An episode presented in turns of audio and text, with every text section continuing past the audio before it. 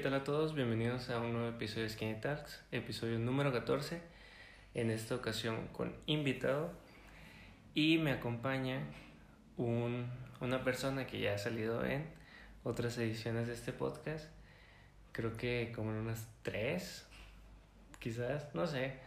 Un gran amigo de ya hace bastantes años. Y, como no, mi tocayo.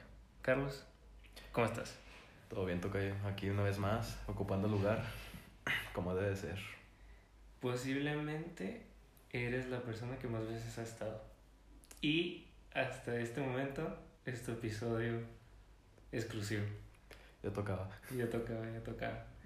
Entonces, el tema de hoy es este la moral dentro de, de la veterinaria.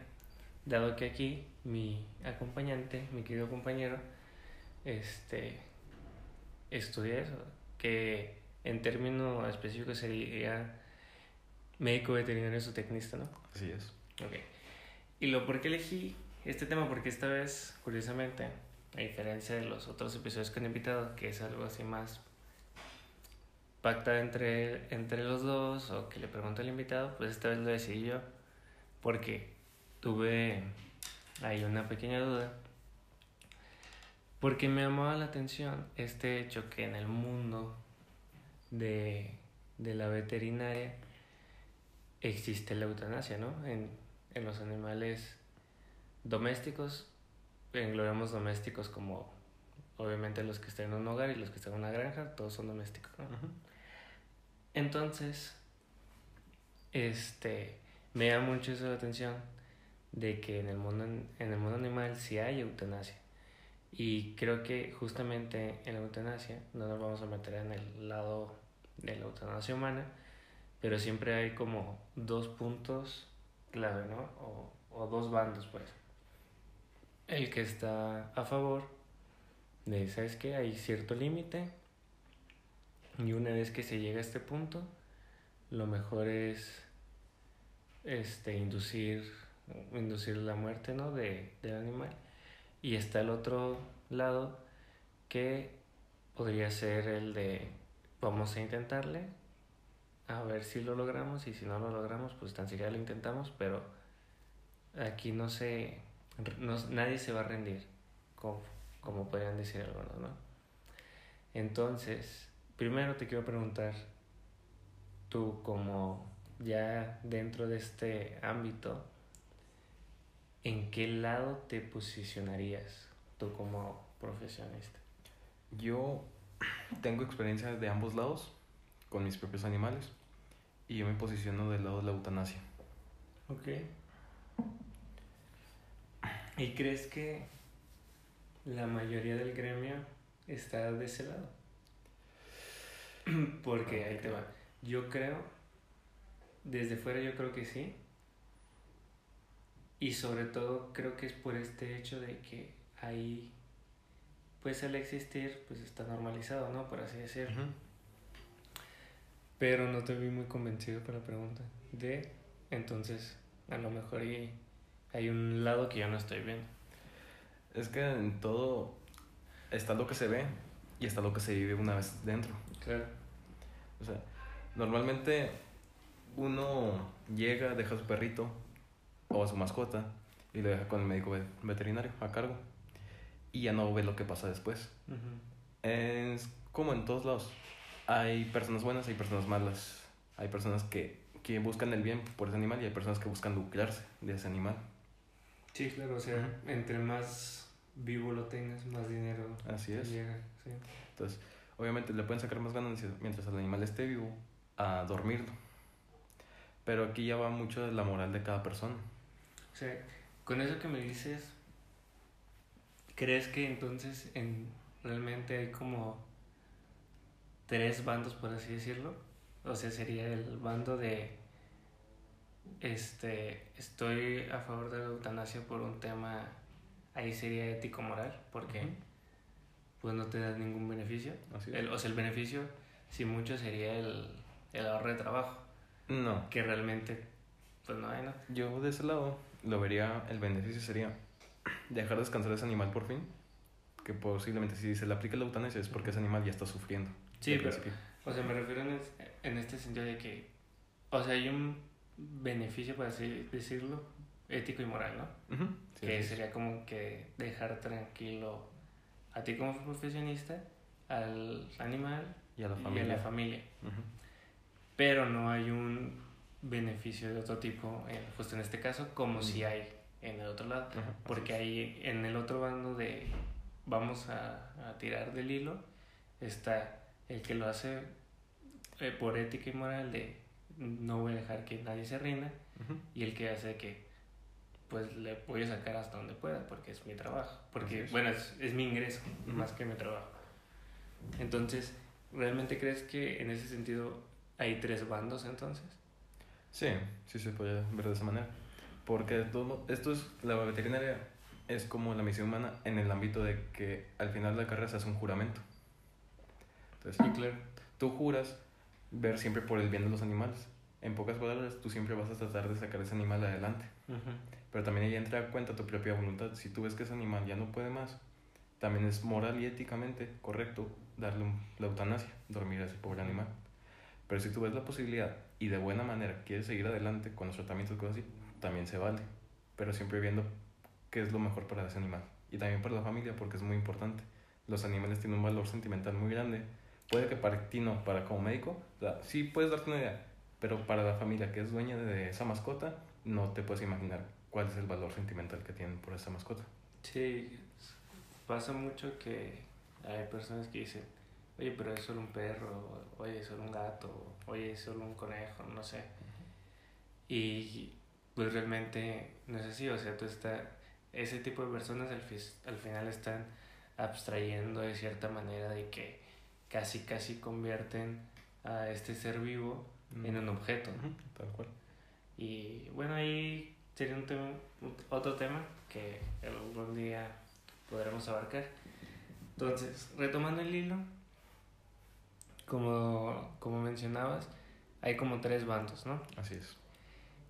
Entonces, ¿dónde posicionarías o dónde crees tú que está la mayor parte del gremio? ¿En qué bando de los tres? Mira, te lo pondría de esta forma. Hay todo tipo de personas, incluso entre los estudiantes, que es lo que van a ejercer futuramente esta carrera. Yo creo que la gran mayoría entran con la ilusión de ayudar a los animales porque les gustan los animales. Ujú. Entonces, ya cuando ejerzan una vez su, su profesión, van a ver por el bien de los animales, van a estar del lado bueno, por así decirlo, de la moralidad correcta. Pero conforme, es como todo, conforme pasa el tiempo, tú te acostumbras. Entonces, sí, te vuelves más más frío, frío. más frío Sí, en ese claro. asunto. Entonces, creo que de ahí pasas a ser un poco más a lo de que, a, ¿cómo decirlo? Más apegado al juramento, de ver, tratar de sacar ese animal de adelante. Ok. Y ya después de ahí, ya dependiendo del tipo de persona, puede verse al lado negativo, que trata de lucrarse con un animal, tratando de sacar lo más que pueda de él. Sí. Entonces, yo creo que más bien, todos empiezan bien. O sea, No. ¿tú cre- o sea, ¿crees que realmente es una transición entre, entre los diferentes bandos más allá de una elección directa, ¿no? Desde un Así es. O sea, es Ok. es, ¿cómo te decirlo? Es un trayecto por el cual vas a pasar por muchas cosas, muchas consultas, posiblemente muchas eutanasias. Y poco a poco vas a ir agarrando un poco de frialdad ante esos asuntos. Pero ya depende de ti más adelante qué tipo de persona vas a ser en esos tres bandos. Claro. Entonces, de esa manera lo veo yo. Y es que aparte, pues lo tienes que ver de, de una manera profesional y es que de una manera profesional tienes que tomar esta, este punto de este no de no apego, de no sentimientos, que pasa justamente en todas las en todas las este, profesiones, pero sobre todo en los que tienen que ver con una vida, ¿no? Sí. Porque el apego que se puede llegar a tener a la vida, independientemente del ser vivo, pues va a ser mayor al apego de cualquier otra cosa, ¿no? Así es. Entonces te voy a hacer otra pregunta. Aquí en el en este en el ámbito de los animales domésticos yo lo podría dividir en, en dos. en los de hogar, ¿no? Y en los de granja, por así Ok. decirlo. Entonces, mi pregunta es, generalmente, porque no es en todos los casos, pero generalmente, los animales de, granja están ahí para un fin en específico. Así es. Eh, un fin, es, o sea, a diferencia de los animales de un hogar, que no tienen un fin, más que la compañía.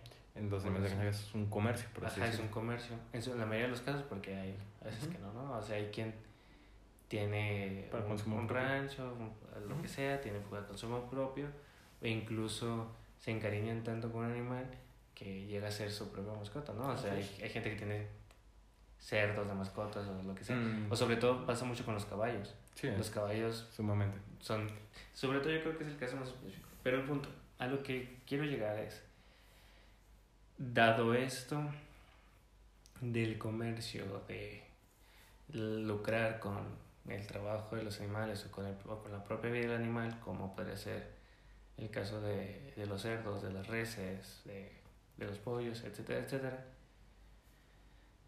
es más este aplicado este término de, de la eutanasia cuando un animal enferma o lo que sea, por el sentido de que, ¿sabes qué? Pues es tiempo y es dinero.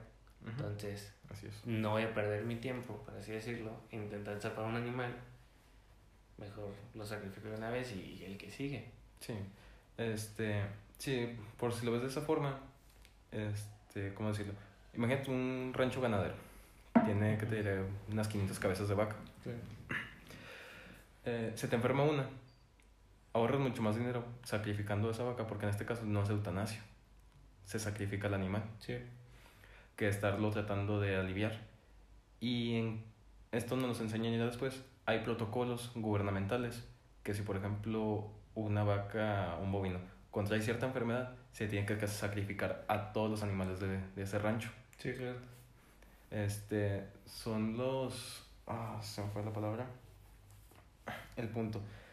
Eso aplica con todos los animales, porque todos los animales pueden tener ciertas enfermedades como la gripe aviaria, Sí, es lo que... Cosas así.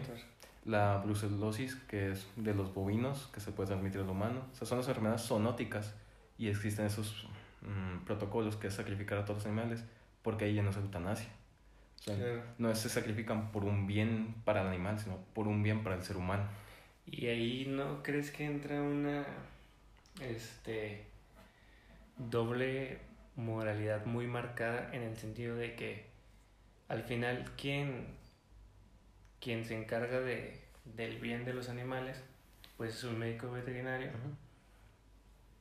y es el y en algunos casos el que tiene que tomar esas decisiones de sabes que es mejor esto o se puede hacer esto no se puede hacer lo otro y es una doble moralidad de que oye pues puedo salvar voy a intentar salvar no sé a un, a un perrito pero no voy a intentar salvar a una vaca Ok. ¿sabes? Es que es como si, si es el mismo médico veterinario y tú, este, parte de tu juramento y de lo que busca tu profesión es la protección a la vida, por así decirlo, de los animales, el cuidado de los animales en general, porque de cierta manera la vida de uno tiene mayor valor que la de otro.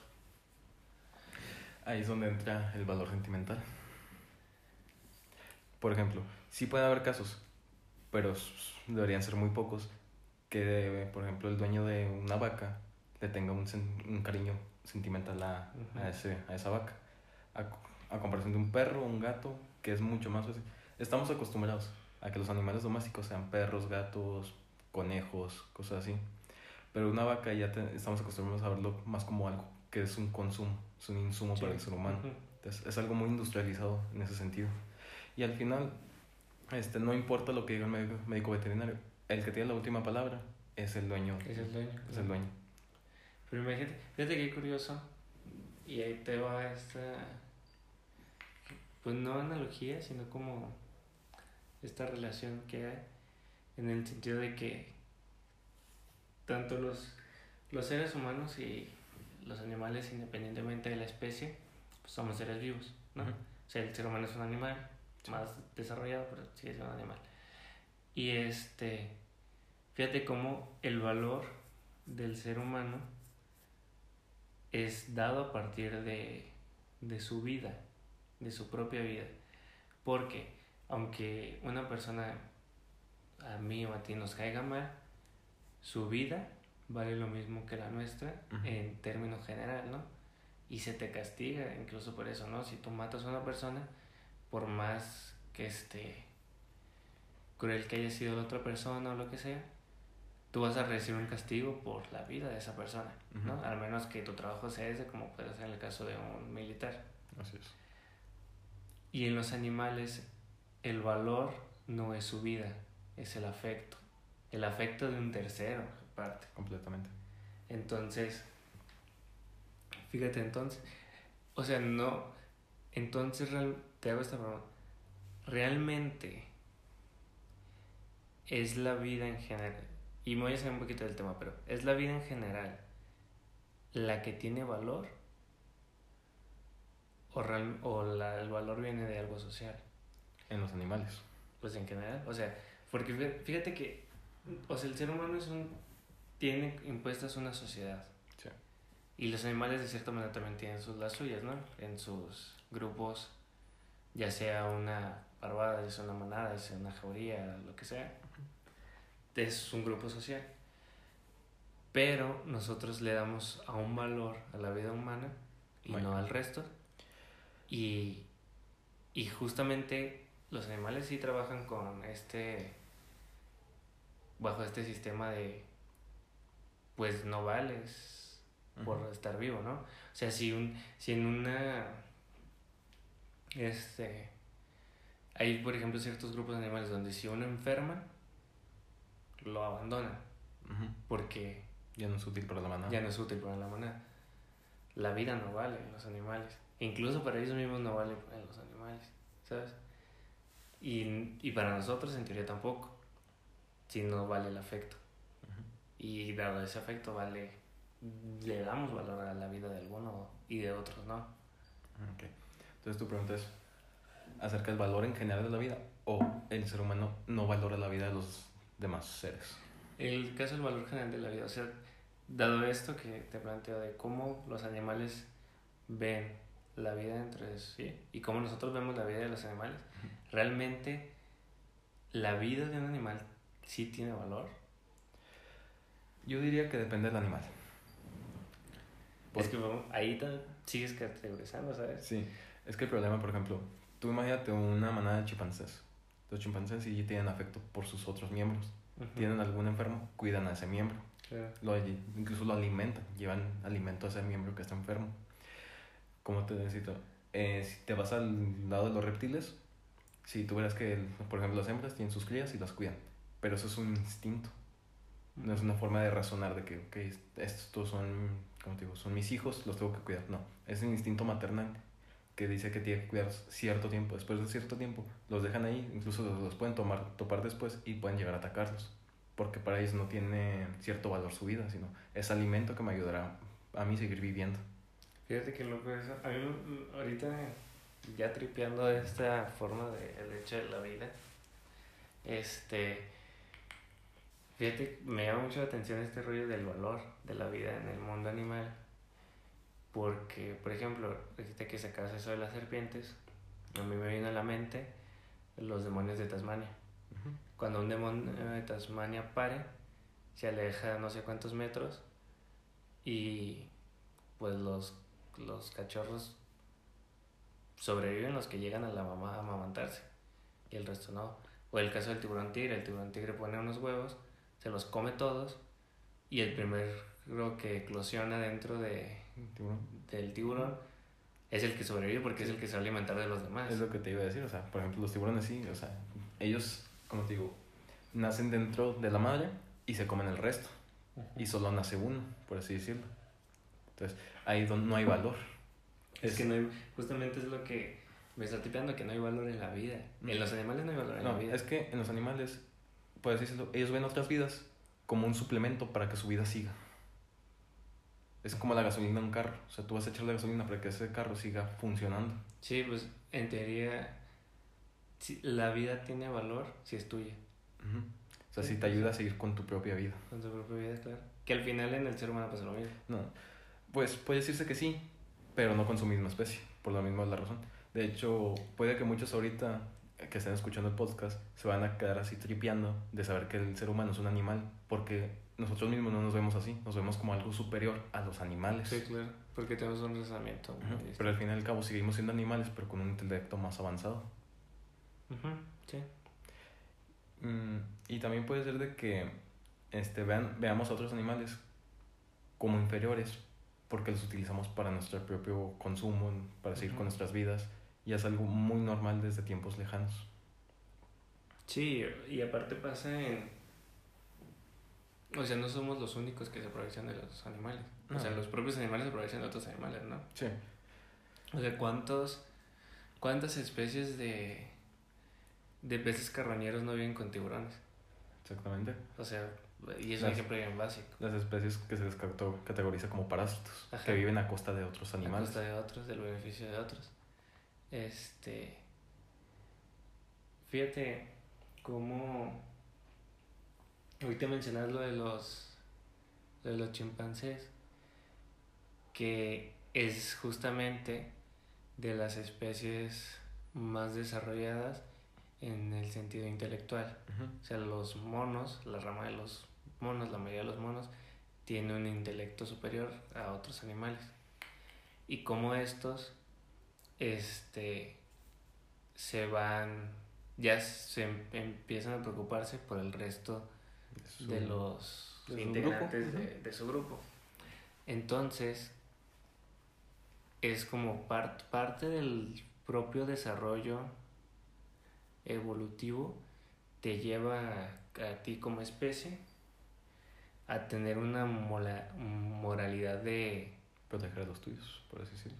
ajá, de proteger los estudios, pero más importante, una moralidad de aprecio a la vida De empatía. de empatía. Y cómo, o sea, tú pensarías que, a ver, te voy a hacer una pregunta, ya te estoy tripeando, pero A ver. es, esto, lo importante aquí es tripear. Las especies están en constante evolución, Así es. eso se sabe, y es, es una ley como tal. Entonces, ¿tú crees, como, como conocedor de animales, que llegue un punto en el que pase justamente esto con el resto de las especies, de que haya un respeto hacia, hacia la vida de otros, no de todos, porque eso nunca va a pasar, o sea, ni el propio ser humano pasa, pero sí que pueda llegar a haber un- justamente esta moral, moralidad en animales. No lo descarto, porque yo sí soy del pensamiento de que nosotros venimos del chimpancé, totalmente. Entonces, si nosotros pudimos, ¿por qué otros animales no? Con el tiempo suficiente. Sí, con el tiempo suficiente todo es posible. Nada más que pues llegar a ese tiempo es lo complicado. ¿no? Otra cosa es, nosotros formamos una sociedad pacífica, entre comillas, Ujú. que podría ser otra raza que llega a este nivel de inteligencia. O sea, puede que no tengan, no sigan los mismos pasos que nosotros tomamos. Ujú. que- que puede ser una raza que sea, como se le conoce a lo, una raza tipo Apex, que es extinguir a todos los demás, a todas las demás razas para su propio consumo. Ujú. Es tal cual. Es, el ejemplo más claro es como en la película de Jurassic World, del Indominus Rex, que no conocía su lugar en la cadena alimenticia. ¿Qué Sí, hizo? porque no... Nunca, nunca tuvo Mm. contacto, él era único, entonces comenzó a matar a todo, su, a todo su alrededor Por para saber. Y aparte por... Bueno, por... Sí, pues para colocarse para saber Ujú, dónde estaba. Sí, para saber dónde se encontraba él en la cadena alimenticia. Entonces, es como nosotros. Nosotros llegamos a matar cualquier cosa que... Al principio matamos cualquier cosa que se nos cruzaba y nos alimentamos de ello. Y al final supimos que con nuestra gracia, nuestra inteligencia y nuestras las herramientas que creamos, nosotros nos colocamos en la, en, la, en la punta de la pirámide de la cadena alimenticia. Pero si no fuera por nuestra inteligencia, no estaríamos ni en la mitad. Sí, ¿no? O sea, porque no, nosotros no tenemos las, las, herramien- las herramientas biológicas para sobrevivir como las hacen los animales. Ujú. Oye, nos desviamos bastante. Sí. sí. Pero pues Esto- todo está conectado en Sí, este, todo un está conectado por en ahí. este mundo. vamos a retomar un poquito el Sí. hilo. Bueno, vamos a retomar bastante el hilo. Bastante. Porque sí, tripeamos demasiado. Y este. Volvemos al, al punto en que son tres ramas, por así decirlo. Que este, o- bueno, tres bandos más bien. Entonces, en, en este, en estos grupos donde se está a favor, donde sí se quiere hacer uso de, de la herramienta que es la eutanasia, pues obviamente no es algo que es de instantáneo, de, no sé, es que mejor ya. O sea, hay un límite al que se llega y así que es un límite personal. Ajá. Pero, pues tu límite personal puede ser muy bajo o tu límite personal puede ser muy alto. O sea, a lo mejor hay quienes dicen, no, sabes que mejor es esto y realmente el animal tiene muchas posibilidades. O hay quien dice, no, pues sabes que lo mejor sí es aplicar la eutanasia, pero ya lo hizo cuando al animal le quedaba una semana de vida. Entonces, ¿cuál consideras que podría llegar a ser un punto o qué medidas consideras tú que es que te ayudan a poder decir, sabes que este es el punto correcto, porque esto no me va a llevar a es al extremo de lo estoy haciendo justo cuando ya no hay nada, ya que es el final, o lo estoy haciendo justo en el inicio cuando ni siquiera se quedó todo el tramo. O sea. ¿cuáles son los puntos que llevan a un profesionista a decidir La eutanasia. la eutanasia? Ok. En base a mi experiencia, este, más que nada, como le dije antes, el médico no es el que decide. El médico Pero lo es que el que hace- propone. Sí, es el que hace las recomendaciones. En este caso, por ejemplo, si tú ves al animal con ciertos síntomas, ciertas padencias que tiene, tú lo hablas con los dueños, con la familia de esa mascota, y ellos van a decidir cuál es lo, qué es lo mejor. O sea, tú le expones, mira, este animal está sufriendo, este animal está bien. O sea, le- más o menos le das un pronóstico de cómo va a ser su vida, de si le siguen dejando vivo o si prefieren darle la eutanasia. Ujú. Entonces, al final y al cabo, lo que estás haciendo es como darle dos salidas a la familia y que ellos tomen lo que se con lo que se sientan mejor ellos. Sí, claro, tú te puedes esforzar para prolongar la vida de ese animal, pero no quiere decir que sea la decisión correcta en ese entonces. Nunca vas a saber cuál va a ser la correcta porque cada animal, cada cuerpo es diferente, pueden reaccionar diferentes a ciertos tratamientos. Nunca vas a, en lo que es la medicina, ya sea veterinaria o o humana, nunca vas a tener la respuesta a todo. Sí, claro. O sea, hay tantas variables que no sabes si vas a tomar la correcta o no. Entonces, esa pregunta la siento un poco ambigua porque no siento que haya una respuesta clara. Claro. Fíjate que, por ejemplo, este, justamente una de las, uno de los eventos que me llevó a tener esta pregunta de, o bueno, no esta pregunta, esta Tema. como incertidumbre sí, en, en el tema, fue lo que pasó no hace relativamente mucho con este, con el gato de Auronplay, con Don Gato. Porque justamente lo, lo duermen y el veterinario le dice, oye, déjame en la autopsia extraer un pedazo del, creo que era el riñón donde tenía la enfermedad, para yo poder saber si realmente no había nada que hacer. Entonces a mí eso en primero me da mucha atención de cómo, sabes que está muy enfermo, ya la decisión es tuya, pero de aplicar o no esto, lo aplicaron, pero él como profesionista dice, oye, déjame, No me quiero quedar con la duda. no me quiero quedar con la si duda. es lo correcto no. Ajá. Que al final resulta ya con pruebas en laboratorio de que pues, era una enfermedad incurable, entonces que entre comillas se hizo lo, Lo correcto. lo correcto. Pero a ciegas. Ajá. Pero fíjate cómo siempre está, como tú dices, siempre va a estar esta incertidumbre, porque es algo muy, muy volátil, por así decirlo. Y este... Ahorita que mencionas eso de que la decisión al final, pues es del dueño, quiero hacerte una pregunta porque justamente desconozco qué pasa ahí, pero tú como profesionista tienes que actuar de cierta manera. Y sí, el dueño es el que al final elige, pero ¿qué tal ¿qué, o sea, ¿qué pasa en los casos donde es el dueño el que justamente tiene mal calibrado, por así decirlo, estos límites? ¿Sabes? O sea, si llega en un principio cuando un animal está relativamente bien y tienes posibilidades y te sabes que ya, o sea, ahí qué haces tú de que, oye, es que lo puedo salvar, o sea. Eso sí lo tenemos muy claro, si nos lo enseñan.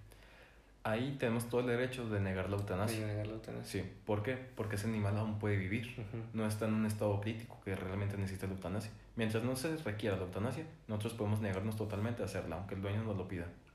Porque si es parte sería negligencia, ¿no? Sí, sería una negligencia que totalmente, es matar a un animal que todavía tiene esperanza de vida. ¿Y en el qué pasa en el límite contrario? De que quiera seguirlo. Cuando tú como profesionista dices, ¿sabes qué?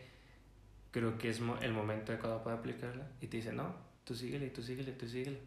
Y, y sigues ahí de que, oye, de verdad, esto te dice, no, síguele, síguele, síguele. ¿Ahí qué?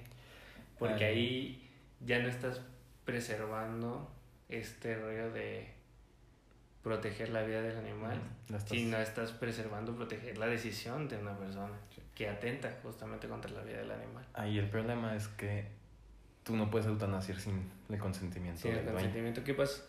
Tienes ahí, ahí un... Supongo que habrá consecuencias legales, ¿no? Sobre eso. Mm, sobre todo, o sea, sí pueden llegar a problemas legales si el dueño te demanda por haber sacrificado a su animal sin, sin su consentimiento.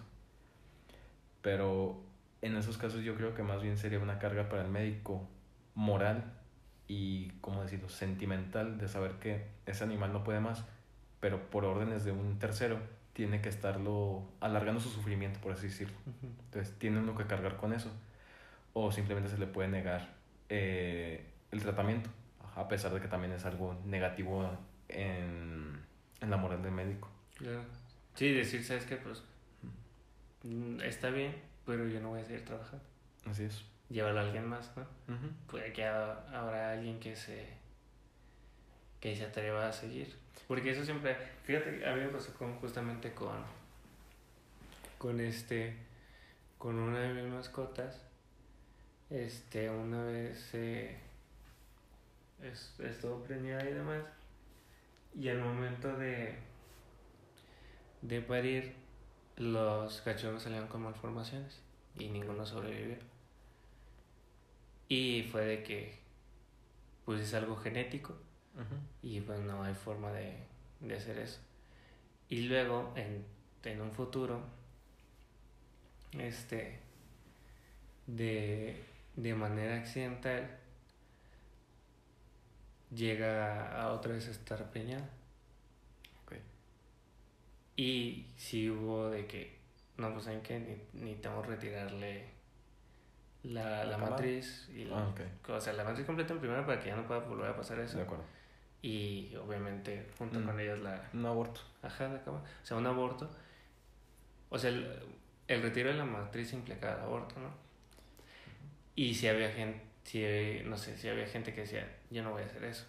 O sea, estoy, voy a, a matar este, a tantos cachorros, pero explicas de que, oye, ¿sabes qué? Pues que ya pasó una vez, es un pedo genético. No sobrevive. No sobreviven. Okay. Y quién sabe si la, la perra sobreviva al parto, además. Pero hay quienes sí, hay quien sí lo hizo. Sí, de eso sí tengo anécdotas o sea, de mis propios maestros, de que si les ha tocado hacer abortos completamente para salvar la vida de la madre, por así decirlo, que es la mascota principal de la familia. Sí, claro. Entonces, eso es más bien... Mm, yo no lo contaría como eutanasia, lo contaría como un sacrificio. Es, un sacrificio. Pero lo que estamos ahí tratando de cuidar es el animal, digo, es la vida del animal, de la mascota de la familia, lo que sería la, la madre. Entonces, si es un parto que pone en riesgo la vida de esa mascota, lo que se, yo lo que haría sí sería hacer el aborto.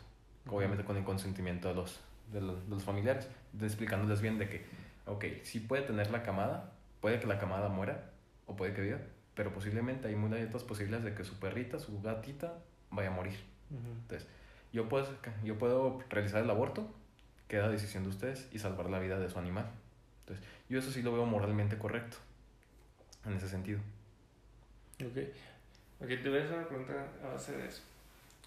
Este tema del aborto, en cualquier ámbito, sobre todo en el ámbito humano, pues es un tema moral, ¿no? O sea, el, el hecho de estar en favor o en contra es un tema moral, ¿no?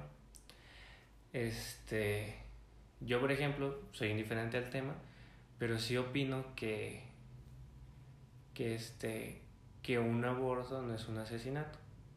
Opino yo porque, o sea, no estoy diciendo que esté bien o esté mal, pero yo opino que, que el argumento de es un asesinato para mí no es válido, porque yo creo que el ser humano, la vida del ser humano se rige a través del pensamiento. ¿no? Ok. Un ser humano no pensante No es no está vivo. O sea, si yo tuve un accidente y me dañó el cerebro completamente, tengo muerto cerebral y estoy muerto legalmente incluso. Ok. Ah, entonces ahí en ese ámbito voy. Pero en un animal donde justamente no hay razonamiento, o sea, no razonamiento humano, ¿no? O sea, hay conciencia, no hay razón, es diferente. Ujú. Y este, ahí tú cómo verías este rollo de la moral en, en el tema del aborto, dado que justamente no está este tema de, de esta, como no, a ver, a lo que quiero llegar es que yo, por ejemplo, te digo, la vida humana la ligo al pensamiento. En los animales no pasa esto. Ese, argumento, ese argumento justamente no existe para decir si es un asesinato o no. Entonces eso queda totalmente al lado. Y estamos hablando solamente de vidas potenciales. Ok. Porque pasa lo mismo con el ejemplo que hay ahorita. Puede que ni siquiera sobrevivan al... Ujú. ¿Sabes? O sea... Entonces ahí en ese punto, donde no hay un... Este, donde no existe el pensamiento como para basarnos en la vida y demás, y solo son vidas potenciales, y no existe un afecto justamente que, que enlace a la persona con los con las futuras Crías. crías, ahí como lo ves tú Ah, esa- en el tema moral. Ya lo tocaste ahí. Este. Yo el valor que le daría, o sea, en esa decisión, sería el valor sentimental. ¿Qué pasa? El valor sentimental está enfocado en la madre, Ujú. porque de las crías no hay valor sentimental, solo hay expectativa. Es claro. Entonces, yo me enfocaría mucho más en salvar la vida del animal que tiene más afecto emocional hacia la familia que el producto que lleva adentro. Entonces, yo siempre, bueno, no siempre, sino más bien, me enfocaría mucho más, si es un parto en riesgo, en salvar a la madre. Y si no hubiera riesgo y solo fuera una decisión de ¿Aborto? no queremos que tenga crías, ajá. Ahí no podría proceder No lo por, harías por el juramento. Por las vías potenciales. Porque el juramento es, consiste en ver el bien por las vidas de los animales. Que en este caso, el bien que estás viendo, si haces un aborto, es por la madre, no por la camada. Mm, Yo, los, yo lo haría de esa forma. Fíjate, justamente eso es lo que quería llegar, porque como te decía, en el caso de la vida humana yo lo relaciono con el pensamiento, pero en el caso de los animales pues esto no existe, entonces se podría considerar desde, desde cierto punto que ya está, que ya, hay, que ya es vida animal como tal, por el hecho de que como no hay un razonamiento que, que se va a instaurar a futuro, sino que solo es la vida en sí, pues no, es- no existe eso, ¿sabes? De como que está vivo, no está vivo, sí, no, bla, bla, bla, bla.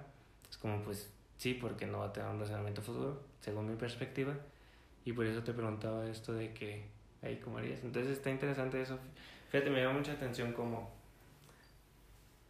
en el caso de que, de que existe el riesgo en la vida que ya está instalada, que sería la de la madre, lo primordial es ella, Ujú. pero en el caso donde no hay riesgo De nada. en ninguno de los dos casos, Simplemente es un aborto. ajá, es como, ok, si no hay riesgo, pues voy a ver por las vidas, por las posibles vidas futuras, porque ni siquiera está seguro. Así es. Yo te quería hacer esta misma pregunta a ti, porque en capítulos anteriores, episodios, este, tú explicaste el concepto de decisión para ti, que es, De una buena decisión. sí. que es la decisión que afecte a la menor cantidad de personas posibles. Entonces, si te aplicara esta pregunta de, tienes una perrita con una camada, está a punto de parir, pero solo puedes salvar a la perrita o a la camada, ¿qué decisión tomarías ahí tú? Sin saber si la camada va a Sí, sobrevivir. la camada va a sobrevivir. Va a sobrevivir 100%. Sí. Mm. Yo creo. Fíjate, dependiendo que sea, quién sea la persona este, involucrada ahí. O sea, por ejemplo, si fuera mi mascota, yo, yo creo que en ese caso, de una, de una manera muy egoísta, sí pondría la vida de mi mascota, porque ya le tendría cierto afecto. Pero si es la de alguien más, quizás sí que elegiría la vida de la camada por, por dos puntos, porque quien, quien quedaría dañado serían las personas con afecto directo, en este caso la familia, a, a la madre de las crías, ¿no? Pero, porque es un daño emocional muy fuerte Sí. pero daría paso a la posibilidad de tener un, un lazo de la misma manera con una de las crías o con todas y darle la posibilidad también, por ejemplo, un, un perro tiene, puede llegar a tener cuatro, cinco, seis, ajá, bueno, cachorros son una sola, Ah, una sola tirada, ¿no? Sí. Entonces pongamos que tiene cuatro, que esa, que ese animal va a tener cuatro cachorros. ¿ok? Yo creo que me iría por ese lado de salvar a las crías, porque aunque tendría un daño eh, este, emocional irre- irreparable, podría generar Mm. posiblemente un nuevo vínculo y le abriría espacio a tres familias de tener otro un vínculo similar. Entonces estaría creando, o sea, en un sentido más este más poético, más melancólico, habría más cariño, habría más amor que que dolor, que tristeza, que si lo hiciera la del otro, que si salvara únicamente a la a la madre, o sea, si salvas únicamente a la madre no hay un daño fuerte, pero no hay un beneficio mayor. Y aunque el daño sea muy fuerte del otro lado, el beneficio podría ser, eh, o sea, sería exponencial a la cantidad de, de crías porque un vínculo, va a haber un vínculo distinto, pero puede haber un vínculo de la misma intensidad. Entonces, quizás en ese, en, quizás en ese caso, si fueran otra persona, sí me iría por el, Por la camada. por la camada. Ok. Mm, Ahí sí, cruzamos. Yo sí seguiría salvando a la madre. Sí, pues es que al final, pues al ser este puntos hipotéticos, a lo mejor y en si me pasara eso realmente y viera la, no sé, la tristeza en, en- La en los ojos de la, de la familia, sería no puedo causar ese daño. O sea, porque estoy jugándole, o sea, es jugar los O dados. sea, tienes el vínculo de esa familia y, la, y O sea, ya, animal ajá, ya tengo algo existente y lo estoy comparando contra algo potencial. Entonces, seguramente en ese. Es que eh, es complicado, Sí, es complicado. pero.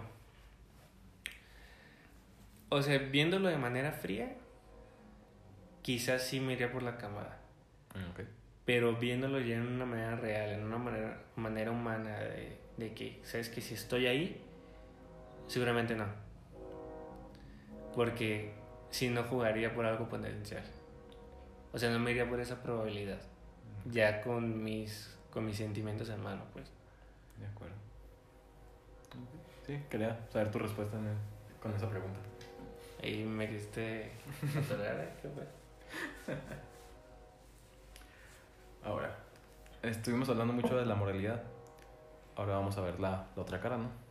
De los médicos que usan a esos animales para sacar cada vez más provecho, lucrarse más. Sí, falta ese bando, justamente. No sé si tengas alguna pregunta acerca de eso o comento yo sobre la marcha. Este. Ok.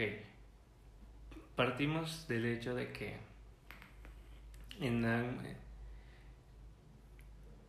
en es que de- creo que habría que contextualizar justamente el sentido de que yo creo que en este justamente en este ámbito sigue habiendo dos ramas se puede dividir en dos otra vez el que lo hace o sea ambos lo hacen por lucrarse Sí. ¿ok? Pero uno lo hace Moralmente correcto. sabiendo o esperando lograrlo. Ujú. O sea, voy a seguir, voy a seguir ganando y voy a intentarlo porque voy a seguir ganando, pero lo voy a estar intentando. Con el fin de recuperar. Ajá, y el otro que, no, pues voy a seguir para Lucrando. seguir ganando. Ok. Independiente, o sea, no me importa si sobrevivo o no, me da igual. Yo voy a hacerlo por seguir ganando. O sea, creo que se puede dividir en esos dos. Pero creo yo que si en primera ya estás, pues, eh, si ya empiezas por el ámbito de voy a lograr, siempre, en la mayoría de los casos, va a ser por el lado de no me importa el resultado, yo voy a seguir por el, el dinero, pues. Ujú. Que entonces, ¿tú, qué- ¿tú qué opinas de eso? De que, ¿Tú crees que sí existen estas dos ramas? Que no, o que realmente nomás existe una vez. Yo lo que te lo vería, o sea, el primero que dijiste, de que lo voy a seguir intentando, sí, lucrándome, pero con la esperanza de, de poder recuperar la vida de ese animal, yo le diría como un médico con esperanza ciega, por así decirlo, que no sabe dónde tiene que parar. Claro, o sea, que usa. Sí, usa este. Este rollo de. De llegar al.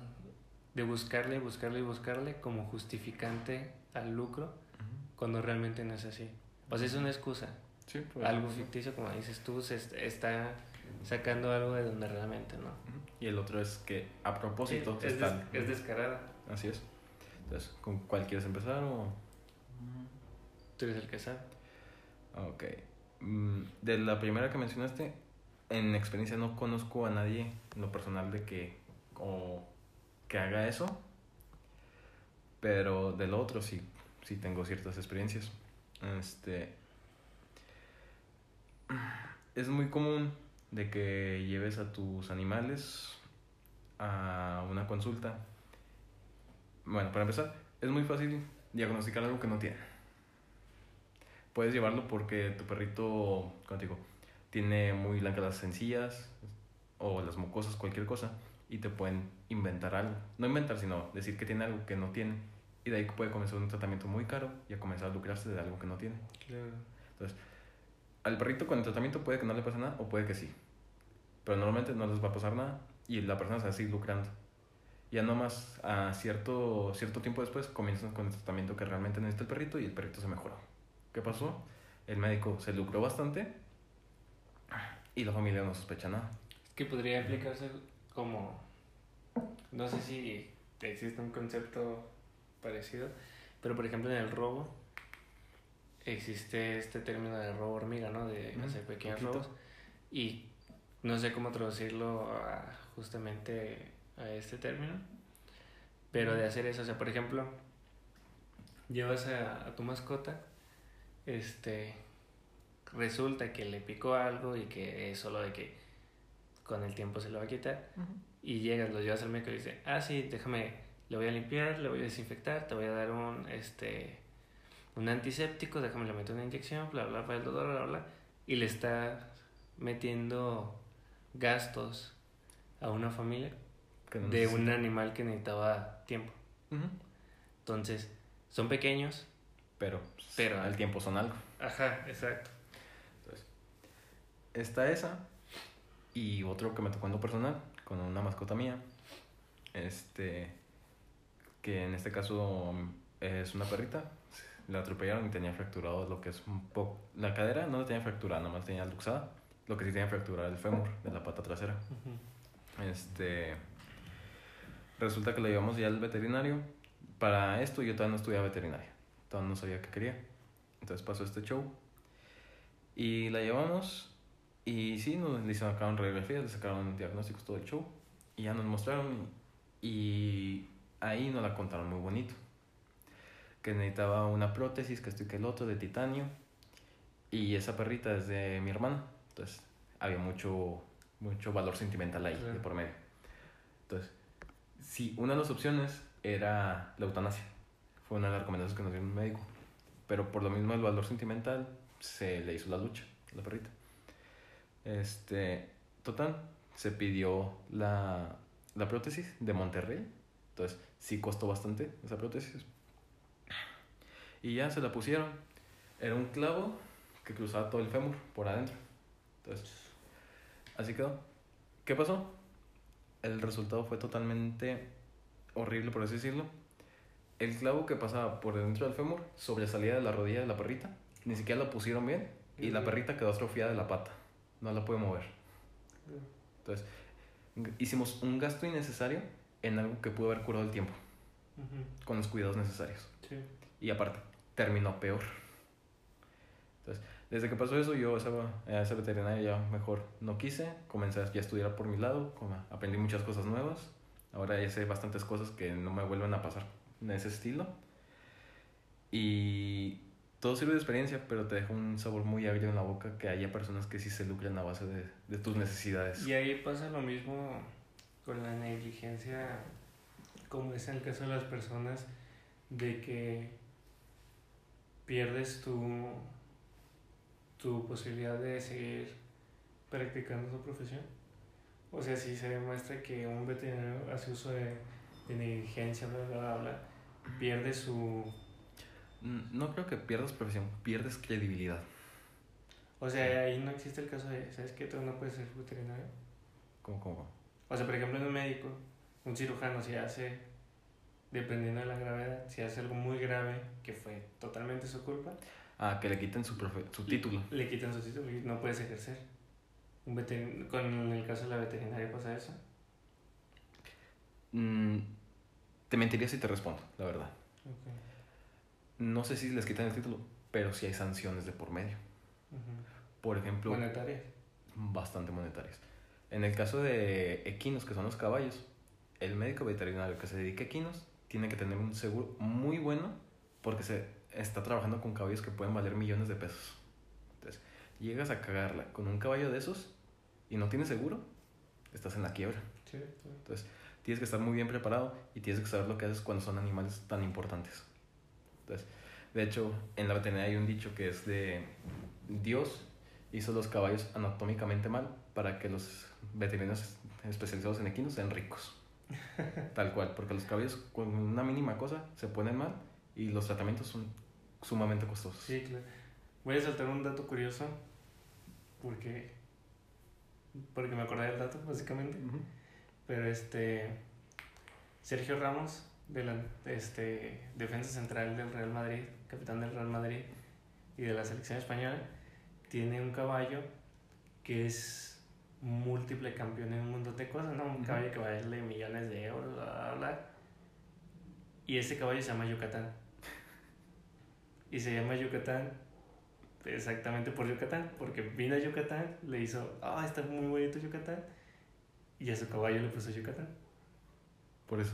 Por eso, sí, pues vino, vino a este, que a Chichen Itzá, las playas, bla, bla, y su caballo se llama Yucatán. Ok, dato curioso. Entonces, podemos decir que hay un Yucatán que vale, Bastante. que vale bastante. Te amamos Yucatán. Oye, está el chiste ahí. tengo que hacer. sí. Te pusiste de pecho. Si no lo hacía, ¿qué clase de persona sería si no hacía el chiste? No, bastante bueno. No, saludos a Yucatán, Yucatán está muy bonito. Si no han ido y tienen la posibilidad de ir, vayan, Yucatán es precioso. Gracias por la cochinita pibil. Gracias Yucatán. Y por Chichen Itzá, maravilloso. Sí, de verdad, sí. ¿Algo más que quieras comentar? Sí.